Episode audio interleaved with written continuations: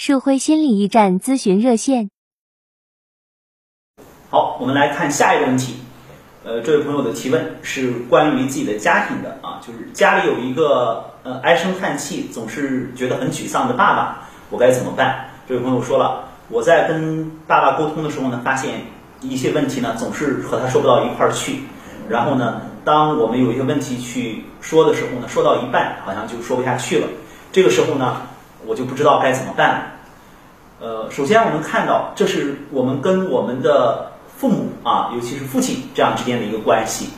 那首先我想要了解的就是，这位朋友没有妻，您现在是多大的一个年龄？那当我们长到一定的年龄的时候呢，我们开始有一个意识，这个意识就是要跟自己的家庭，尤其是跟自己的父母的关系，建立一个这种健康的边界感。这种健康的边界感啊。一方面是避免我们相互之间会有一些影响，然后另一方面呢，让我们能够分清楚，我们是我们，然后父母是父母，尤其是在我们现在这个社会哈，更讲究的是我们在一种独立的状态下去构建高质量的这样的家庭关系。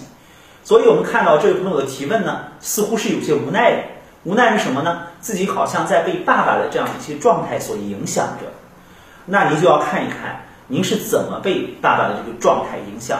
还有就是，爸爸在这样的一种状态当中的时候，他是在向你表达什么？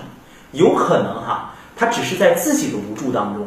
然后这个时候呢，如果你看到他陷入无助呢，你想帮他，但是你好像总是难以实现去帮他的这种愿望。所以这个时候你要看到的是，他需要的并不是你的帮助。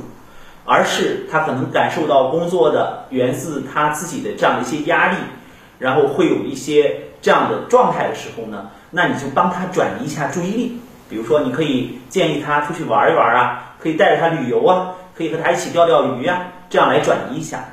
那如果是你自己需要他的一些支持，这个时候在跟他谈的过程当中呢，你发现你的爸爸可能是很快就会对你有一些否定。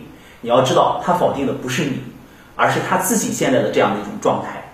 也就是说，在他自己的这种状态里面，他可能有很多的情绪需要去处理。这个时候呢，就需要你有一种健康的认识。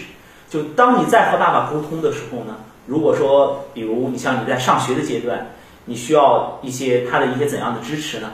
这个时候呢，你要迂回一下。怎么迂回一下呢？就比如说，可以先跟妈妈来商量商量，然后呢？如果是在他心情好的时候，然后在他相对情绪平稳的时候，是不是更容易沟通呢？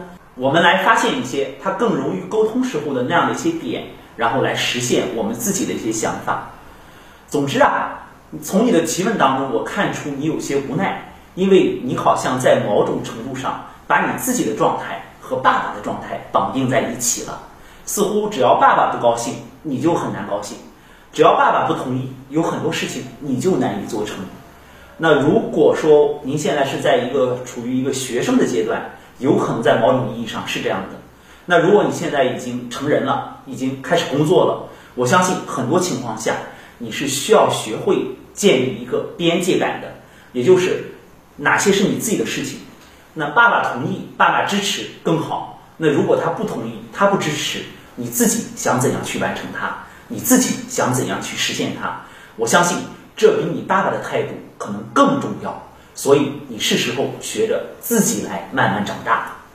好，也欢迎大家有问题的话关注我们的微信公众号“树辉心理驿站”来提出，或者是加微信幺五五八八八六九二八九，我们会在节目当中一一的跟大家回答和大家互动。我们下期再见。